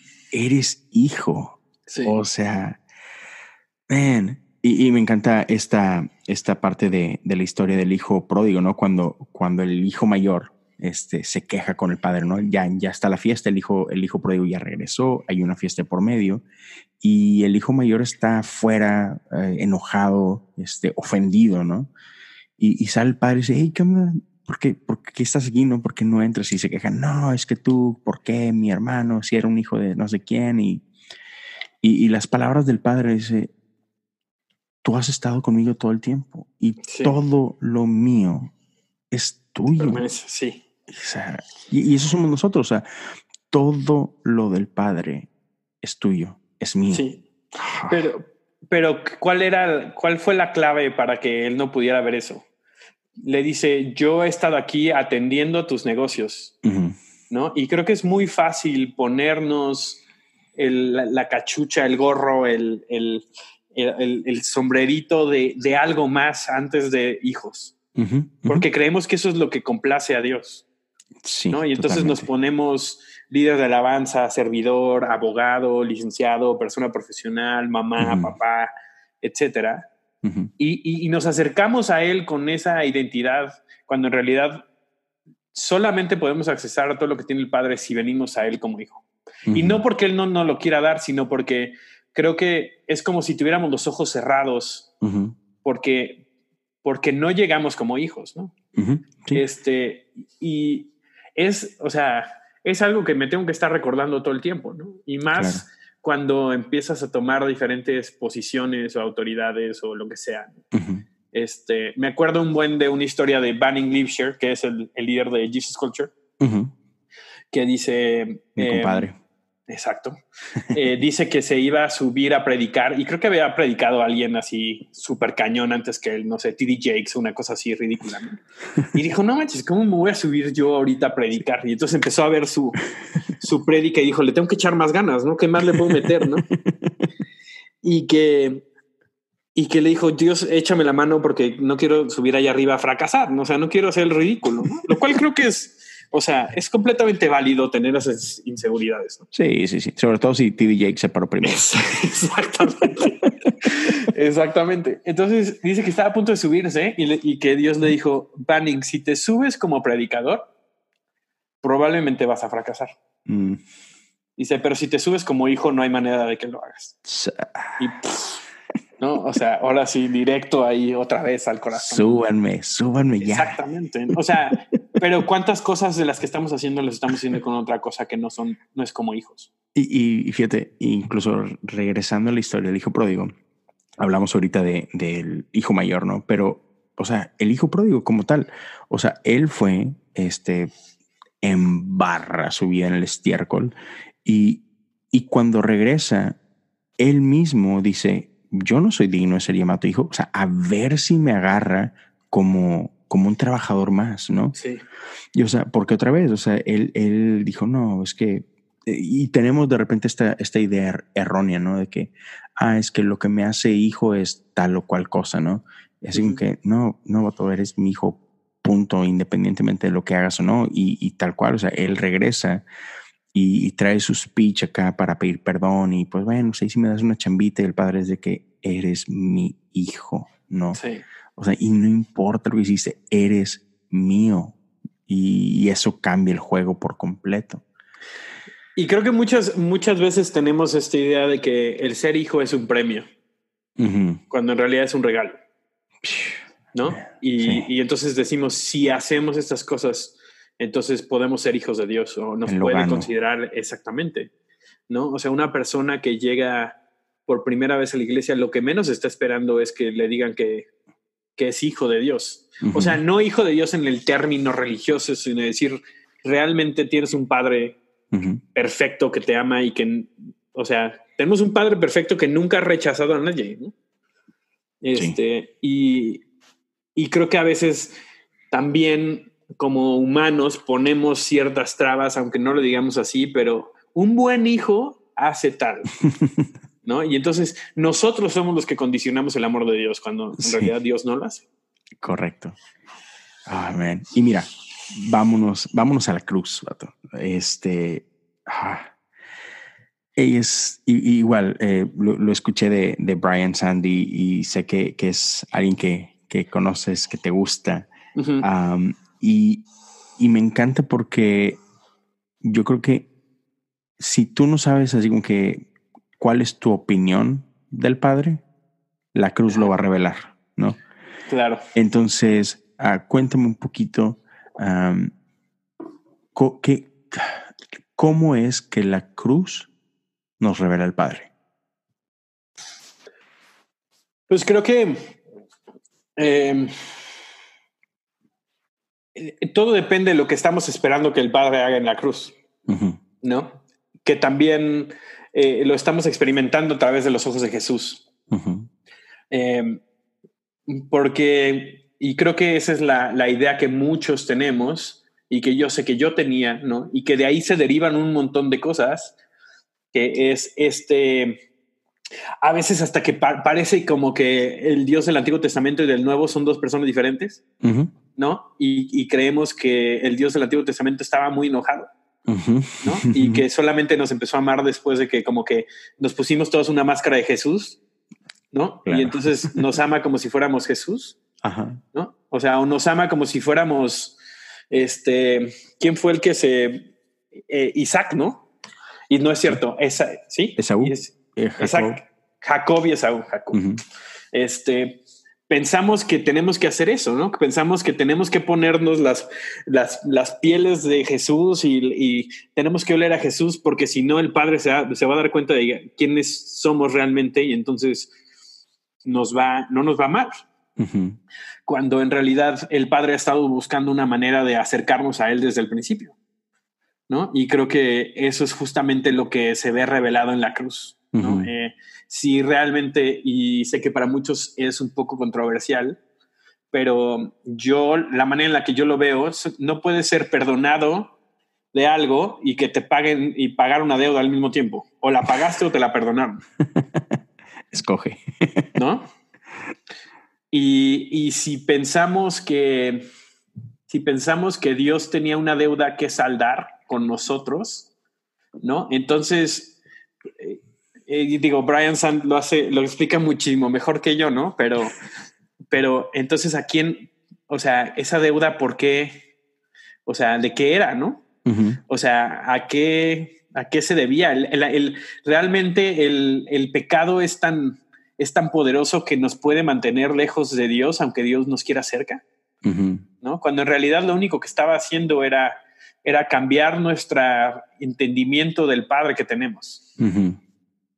Eso fue lo que hizo Jesús en la cruz y lo que vino a hacer hacia nosotros es realmente revelar eh, la magnitud del amor de Dios hacia nosotros, inclusive hasta la muerte de su Hijo.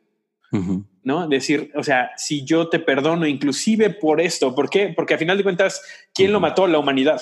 Es correcto.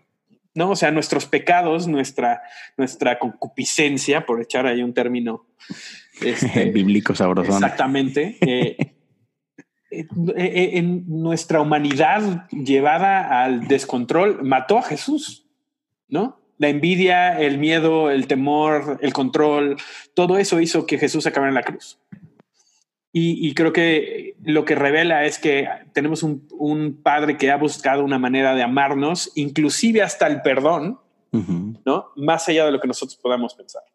Eh, y, no solamente eso, revela nuestro valor, lo cual creo que es, una pieza clave de entender la relación del Padre hacia nosotros, que, que si entregó lo más valioso que tenía, que era Jesús, para estar cerca de nosotros. Entonces, ¿qué, habla acerca de el valor que Dios tiene por nosotros? Hermoso. ¿no? Y creo que eso es súper, súper, súper importante, ¿no? O sea, Jesús no vino a cambiar el parecer acerca de, de Dios por la humanidad, sino a revelar realmente cómo era. Exacto, o sea, no, no, vino a cambiar la opinión que él tenía de nosotros en la cruz, sino vino a cambiar nuestra opinión de él en la cruz, ¿no? Exactamente. Ah, sí, sí, sí. Y, creo que eso cambia, cambia la, cambia la manera en la que inclusive leo el Antiguo Testamento, ¿no? Y lo veo ahorita, lo veo ahorita, eh, unos amigos muy cercanos, Diana y Jobab, acaban de tener una, una bebé, ¿no? felicidades. sí, felicidades, Jobab, Diana. Este, y su niña que se llama Zelda. que es lindísima. Excelente este, nombre. Exactamente. Zelda y de segundo nombre, eh, todos sus tíos postizos le queremos poner Ocarina. Pero no, no, no, no lo aprobaron. No fue recibido. No fue, no fue aprobado, no. Este, pero yo lo veo, yo lo veo con ella. O sea, el amor que sus papás tienen por ella va muchísimo más allá de su capacidad de comprenderlo. Sí. ¿No? Y ahorita qué están haciendo? Están supliendo sus necesidades y están cuidándola y están viendo por ella para que pueda crecer y, y, entender un día el amor que ellos han tenido por ella desde el principio, desde antes de que naciera. Pero, pero va a haber un momento donde ella realmente va a tener un encuentro con sus papás y se va a dar cuenta, wow, lo mucho que me aman. ¿No? Y creo que ese es el trayecto de la humanidad hasta Jesús. ¿no? Eh, de darnos cuenta, y creo que seguimos en eso, de darnos cuenta realmente que hemos tenido un Padre que nos ha amado siempre, nada más que nuestra humanidad no nos ha permitido comprenderlo hasta que Jesús lo hace todo evidente. Eh, y creo que eso, híjoles, eh, si podemos cachar eso, nos, nos, nos, cambia la vida, ¿no? Me ha cambiado la vida a mí. Y, creo que ha sido la historia de la iglesia. Sí, y, fíjate que no, no sé de qué corriente filosófica viene esto. Eh, Rick Santiago seguramente nos podría iluminar.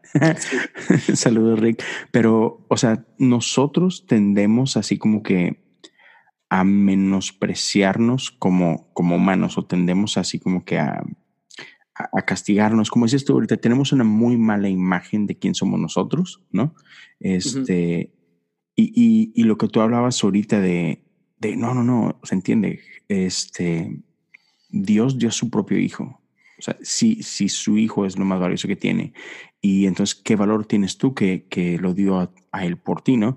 Y, y, esto me lleva a, creo que es algo que Richard Rohr habla mucho, que es de, la belleza y el poder de la encarnación. Este, o sea, otra vez, a veces nos cuesta amarnos a nosotros mismos y, no entendemos que Dios se hizo carne. Sí. O sea, así que eh, es velo especial de eso, ¿no? Una, número uno, fuimos creados a su imagen. Y, no me acuerdo si, si eras tú, creo que Benjamín puso algo hace poco de, de cómo el error más grande de, de, Adán y Eva fue que codiciaron algo que ya eran.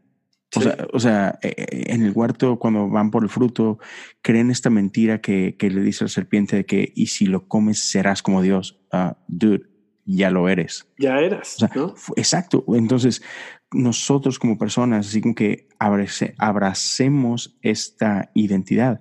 Fuimos creados a su imagen y yo creo que hay muchas corrientes dentro de este el cristianismo que de repente otra vez sí tiene una muy mala imagen de nosotros, ¿no? Sí, y, digo, ahí hay muchas cosas metidas, ¿no? O sea, en, en parte es esta como esta influencia gnóstica, ¿no? Y, gnosticismo es esta, es una, era una corriente griega que pensaba, eh, derivada de hecho de Platón, ¿no? O sea, que decía todo lo que es físico es, es malo. Malo. ¿No? Y entonces llegaban ellos a decir, o sea, Jesús se vino, pero realmente siempre fue espíritu, porque nunca se hizo carne realmente, porque entonces se hubiera como hecho menos. Hubiera corrompido. Exactamente, y muchos seguimos pensando así, ¿no? O sea, seguimos pensando que realmente todo esto es, es un basurero hasta que lleguemos al cielo, ¿no? Eh, y entonces, por lo tanto, eh, yo me tengo que ver como menos, ¿no? Este, y también es esta falsa humildad, ¿no? O sea, que pensamos que si hacemos que la gente se sienta mal acerca de sí mismos, entonces van a ser más como propensos a, a en comparación con Dios, decir, bueno, es que realmente tú eres Dios. ¿no? Este, pero, o sea, que si lo tomamos por el otro lado, ¿qué pasa si alguien sabe su valor y haces cosas increíbles y dices, wow, soy una criatura de Dios? Eh, la Mona Lisa, toma la Mona Lisa, por ejemplo, ¿no? ¿De quién habla? O sea, la Mona Lisa, de, de, quién es la gloria de la Mona Lisa? Del que lo creó. ¿no? Y realmente creo que ahí nos atoramos, ¿no? Cuando en realidad Dios está tratando de desplegar su gloria a través de nosotros. para que los demás sepan lo increíble que es Dios, ¿no? Pero le tenemos miedo a eso, le tenemos miedo a veces a, no, no, me acuerdo quién fue, creo que fue Francisco de Asís para este, darle la referencia a Yesaya, ¿no? Que dice, dice, volteamos a ver los astros del, del universo y, los planetas y vemos, vemos la creación y vemos eh, eh, las criaturas y, y, vemos lo increíble que es todo lo demás y decimos, wow, qué increíble es Dios y nos pasamos por la obra más grande que tiene, que somos nosotros.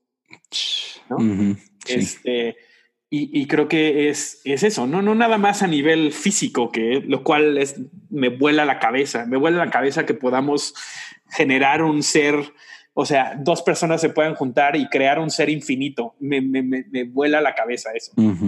Este, pero no solamente eso, sino que, sino que podemos reflejar quién es Dios y ese era el plan que tenía.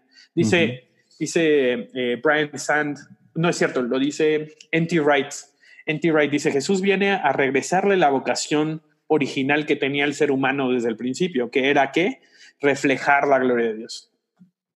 ¿No? O sea, esa es la vocación con la que nos creó, para que reflejemos al mundo el Dios que nos creó. Eso es lo que tenemos que hacer, ¿no? Entonces, a veces pensamos, no, es que somos una basura de personas, es que somos solamente un pecador más y somos una, ¿no? Y somos lo peor que existe y los humanos hasta que no nos muramos, entonces no podremos estar con Dios y entonces bla, bla, bla. ¿no? Y entonces, ¿cómo vas a reflejar la, la, gloria de un Dios infinito perfecto si no crees que tú eres ese espejo? Y no es por tus obras, obviamente, sino es por, es por la, la bondad de Dios reflejada sobre tu vida. ¿No? Me vuelve la cabeza. Sí, no, hombre. Y, hay e, en este proceso, ¿no? De, de entender eh, el Padre y tener un buen concepto del Padre y todo. O sea, hay algo que me, que me queda clarísimo y es que, bueno, necesitamos pasar tiempo con Él, ¿no? Para, para conocerlo, para conocerlo más. Y quería, quería como que platicar contigo y que nos compartieras algunas de esas de esas cosas, esas prácticas que, que tienes, que te ayudan a eso, que te ayudan a, una, a, centrarte, a recordarte quién eres, a recordarte quién es Dios, ¿no? Así que, ¿cuáles son esas, algunas de esas prácticas que es tú? o sea, no puede pasar el día sin que haga esto porque si no, o sea, no es lo mismo, ¿no? este, platícanos un poquito de eso. Mira, te mentiría si te digo que tengo así una rutina que hago todos los días.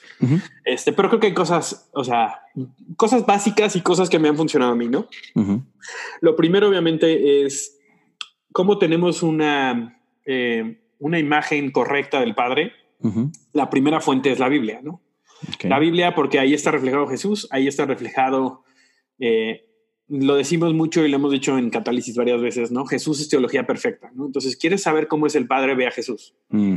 Entonces, si estás buscando, oye, la neta no sé bien cómo es el Padre, tengo muchas incertidumbres, no sé cómo acercarme a Él, voltea a ver la relación que tenía Jesús con el Padre y esa es la relación que está disponible para ti, ¿no? Y sé que tal vez todos estamos, más bien, no sé si este, haya alguien hoy que esté viviendo a ese nivel de de conciencia de esa relación, pero, pero me pone una marca acerca de lo que está disponible, lo cual es increíble. ¿no? este, lo segundo es, ¿qué podría ser? Este, em, y no sé, y sé que esto tal vez va a variar para, para muchas personas, ¿no? Pero em, creo que Dios se deleita en nosotros porque somos sus hijos y somos su creación. Y no solamente lo digo como, como algo intelectual, sino que genuinamente, si te ha pasado y, o con tu esposa o tus hijos, este amor que sientes por ellos, hay momentos en donde dices, estoy activamente amando a esta persona, ¿no? A través de un abrazo, a través de un momento, a través de algo, ¿no? Y creo que hay muchos momentos en donde Dios está buscando, el Padre está buscando amarnos así, pero no nos quedamos quietos. ¿No? Entonces, hay algo que yo le llamo como, es como, es, voltear mi afecto hacia él y dejar que él me ame. Y eso lo hago mucho, sobre todo cuando, cuando tengo ansiedad, cuando estoy nervioso, cuando no sé qué va a pasar, cuando todo esto, le pregunto, literal, Dios o Padre, papá, papito, como le quieras decir, eh, muéstrame lo mucho que me amas. ¿No? Y dejar ahí, me siento ahí y dejo que, o sea, que Él me ame, ¿no? Y hay momentos donde no pasa nada y es un momento de paz y hay momentos en donde me quema el pecho, ¿no? O sea, y siento su abrazo y siento ese amor por mí, ¿no? Y creo que no, no tenemos que tener miedo de dejar que, que esas experiencias nos marquen, ¿no?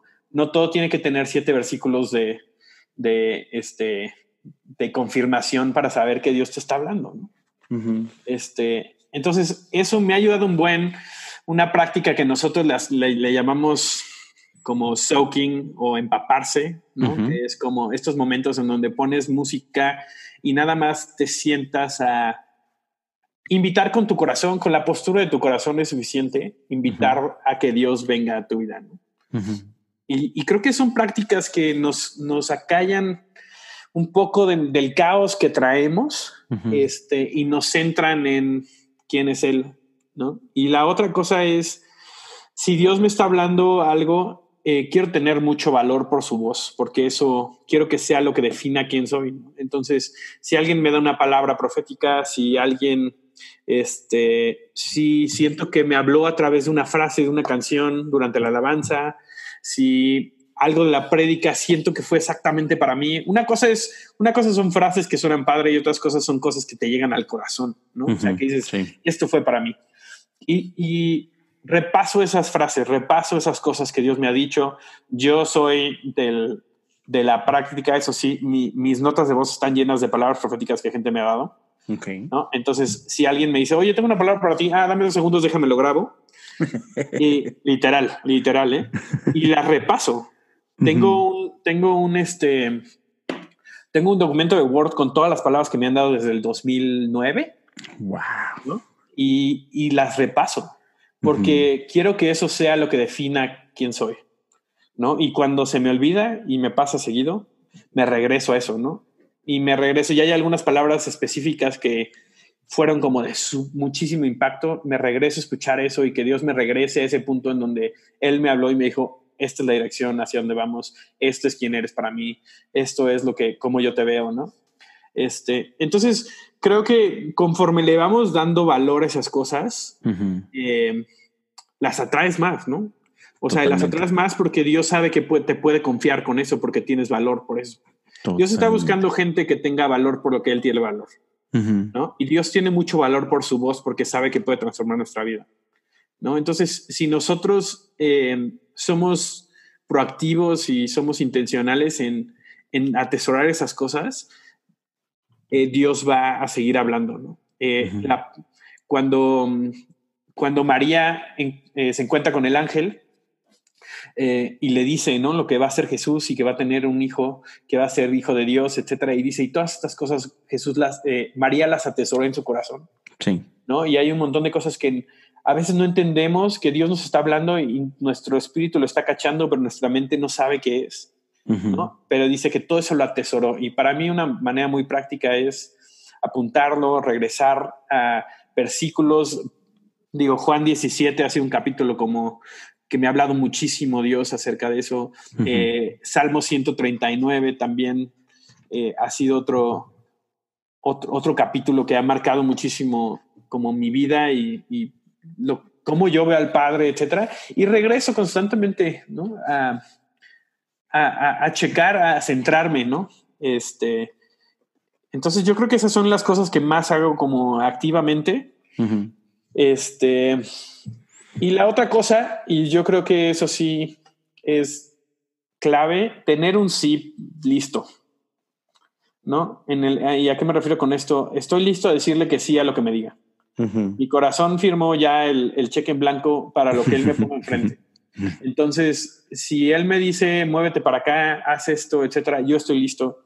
Porque no me quiero, no me quiero, no me quiero perder de nada que él tenga para mí. No quiero estar ahí, mm, no sé si lo voy a hacer o tal vez déjame lo pienso. Quiero que mi, mi corazón esté puesto en un sí y, y, creo que eso eh, te pone en una posición para encontrarte a Dios sí o sí. ¿no? Eso está chido. Y, y mira, retomando, yendo hacia atrás un poquito algo que decías ahorita, que me encantó de eso de que dices tú, hey, mira, tengo un récord de, de, las palabras de Dios de parte mía y, y, regreso. Eso me encanta porque, no sé, al menos este, eh, en mi opinión, siento que uno de los pecados más grandes de Israel eh, históricamente es que olvidaban muy fácil lo que Dios hacía con ellos, ¿no? Y, y entonces me encanta incluso la, la oración de, de, David, este, cuando él dice, bendice alma mía Jehová y bendiga todo mi ser su santo nombre, bendice alma mía Jehová y no olvides ninguno de sus beneficios. Y yo siento que David se tenía que decir esto porque es que porque lo olvido, ¿no? Entonces me tengo que recordar constantemente Totalmente. lo que Dios está haciendo conmigo, ¿no? Y, y, este, y yo siento que cuando tenemos esta práctica de, y, y yo lo veo muy ligado a, a, una práctica de gratitud, cuando nos damos el tiempo y la disciplina de recordarnos la fidelidad de Dios, eso alimenta tu fe de una manera impresionante. ¿Por qué? Porque te recuerdas, o sea, si, Dios ha estado conmigo antes, iba a estar aquí mañana, o sea, no lo va a dejar de hacer, ¿no? Y, y piensen, piensen David que recibió una palabra profética a los 15 años y luego no volvió a saber nada de eso hasta 15 años después. o sea, me pregunto yo, y no lo sé, ¿no? Este, en algún momento tuve una idea de escribir una novela sobre David y decía, bueno, Samuel regresaba con él y, le decía, oye, acuérdate que vas a ser rey o no, o no lo volvió a ver. le mandaba un WhatsApp. Exactamente. Y lo único que tenía, lo único que tenía David fueron las palabras que le dio Samuel. ¿No? Entonces está, está con las ovejas y está entre, o sea, matando al oso y matando al león. Y lo único que tiene son esas palabras. Sí, ¿no? Y deja tú, yo, yo, yo pienso, o sea, en, en, esa misma línea de lo que estás hablando, o sea, uh, David fue perseguido por Saúl. O sea, cu cuando él sabía de que hey, ese trono es mío, ¿no? Por, así que por derecho, lo que tú quieras, pero, pero no es el tiempo. Y David tuvo que huir y andar de cueva en cueva. Y, y llegó un momento de incluso tuvo que vivir en la tierra de sus enemigos y se hizo pasar por loco. Y, y sí. yo pensaba así, que qué rayos pasaba por la cabeza de David en ese tiempo, así como que y, y, y, yo creo, o sea, estoy, estoy contigo 100% en el que seguramente él decía, Dios dijo esto. Totalmente. Y creo que eso es lo que lo califica para recibir lo que, lo que Dios le había prometido, ¿no? O sea, creo que a veces somos muy fáciles en, en como bueno, no, eh, eh, esto es, funciona en inglés, compromise, ¿no? Pero no. Este, sí, no sea, es comprometer. No, no es comprometer. Este, o sea, en poner en la línea uh -huh. quién creemos que Dios es de acuerdo a nuestras circunstancias. Claro. Y creo que eso es algo que también yo he tenido que tomar decisiones como muy firmes en mi vida de decir, nada va a cambiar la manera en la que yo veo a Dios, no importa mis circunstancias.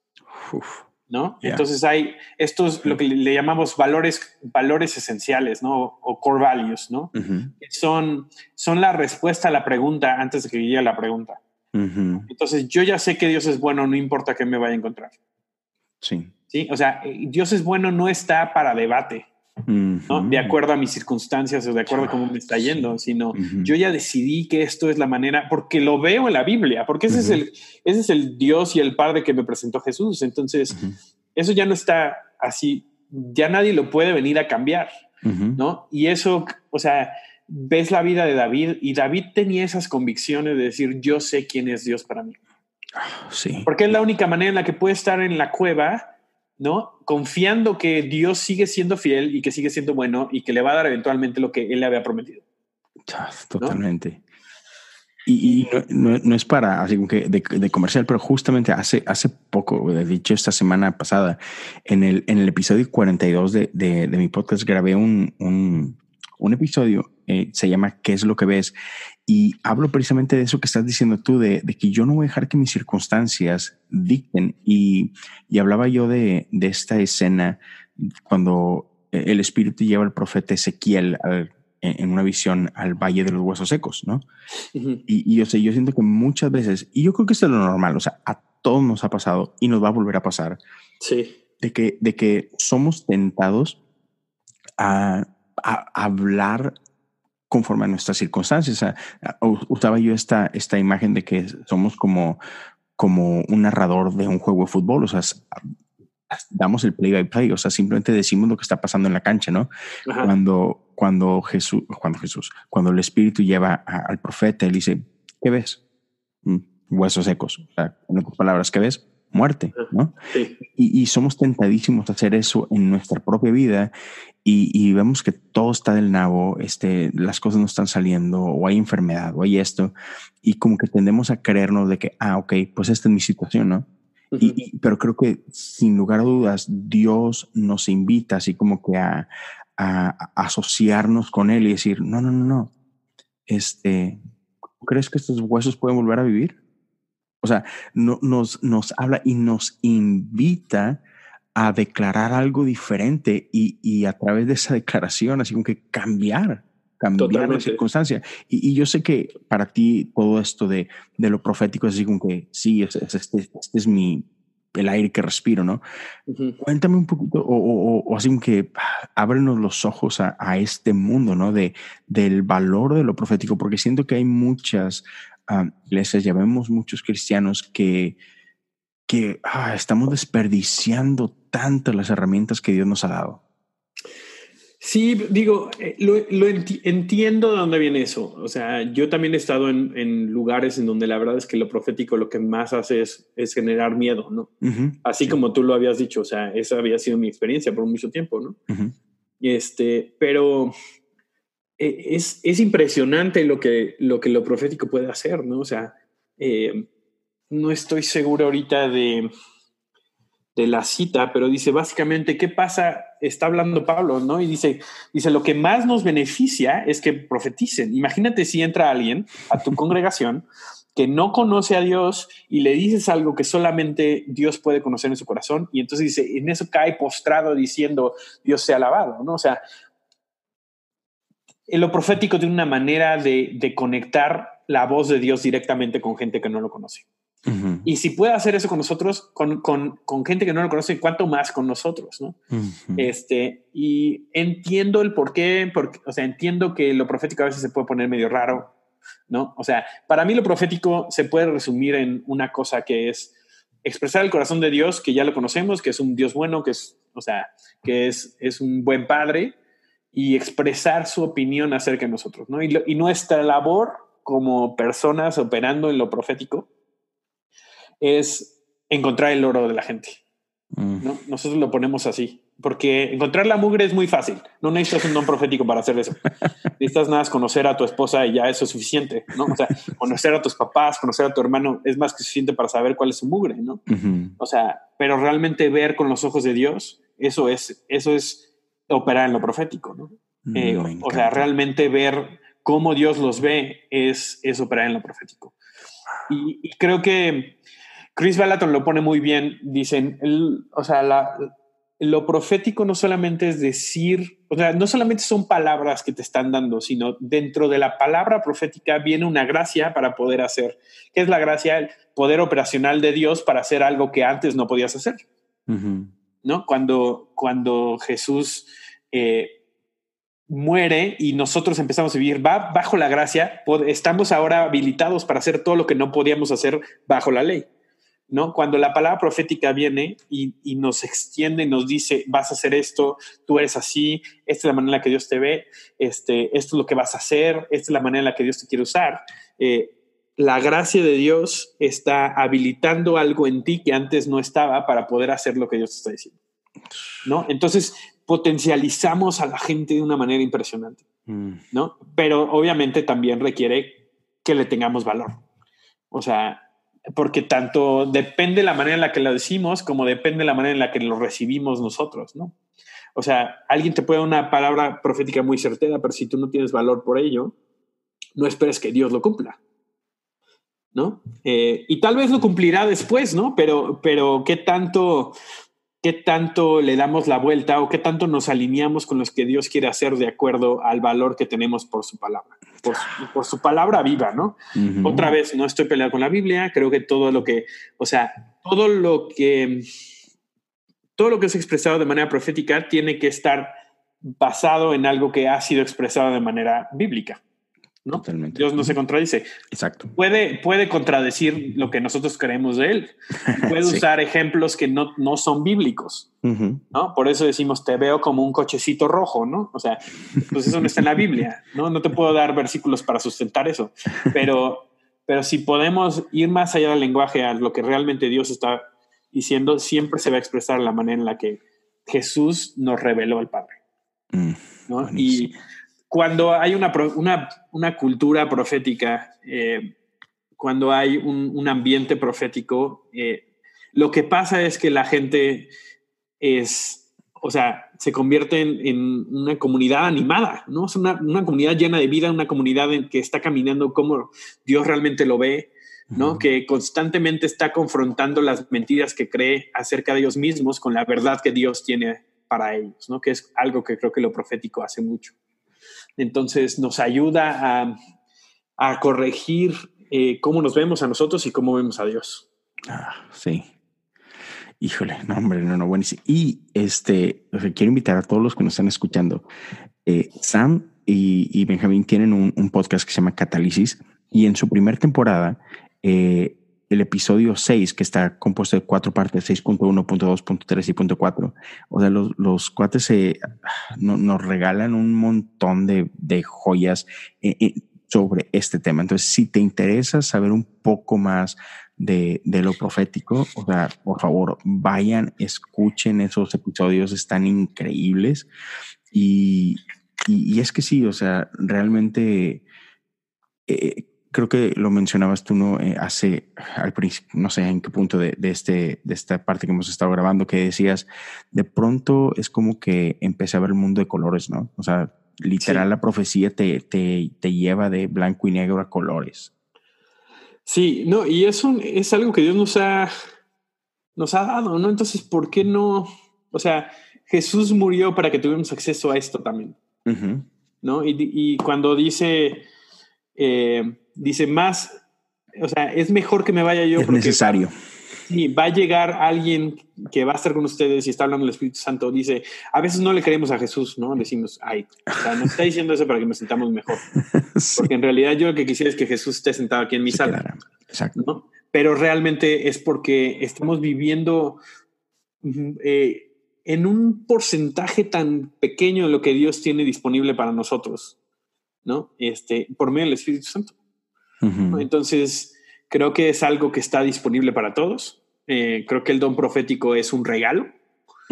Es diferente de el oficio de profeta. No todo el que profetiza es profeta. Correcto. Eh, esa es otra de las cosas que explicamos en, en, la serie.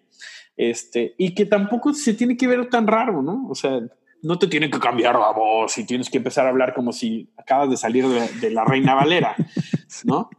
Eres la, reina Valera misma, este, pero, pero creo que si es, es, es, algo que Dios nos regaló, que le regaló al cuerpo de, Dios para ser edificado, ¿no? Entonces, creo que debería ser parte de, de nuestra experiencia de, con Dios, ¿no? Y es increíble la verdad. Este, y otra vez, ya que, ya que hiciste el, el paréntesis, los animo en serio a que escuchen la, la, serie y si tienen cualquier duda, cualquier cosa que no queda súper claro, échenos un, un mensajillo y en lo que podamos eh, les ayudamos, ¿no?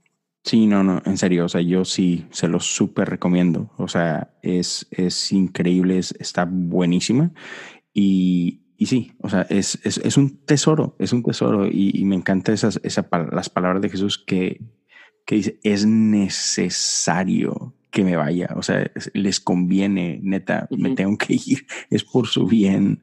Y, y, este, y sí, o sea, tenemos un acceso a algo que de otra forma no tendríamos. Y como dices tú, hey, si tienen el acceso, pues, úsenlo. Exacto. Exactamente. No, la rieguen. Pues bien, vato. Ha estado, ha estado chidísimo esto. Sí, ha sido un tour. Sí. Ha estado increíble. Y, mira, antes, antes de despedirnos, este, quiero así como que darte la oportunidad, si, si hay algunas palabras finales este, que, quieras, que quieras darnos alguna invitación final a toda la gente que nos está escuchando, adelante, te dejo. Sí, pues em, he traído mucho esto en, mi corazón últimamente de...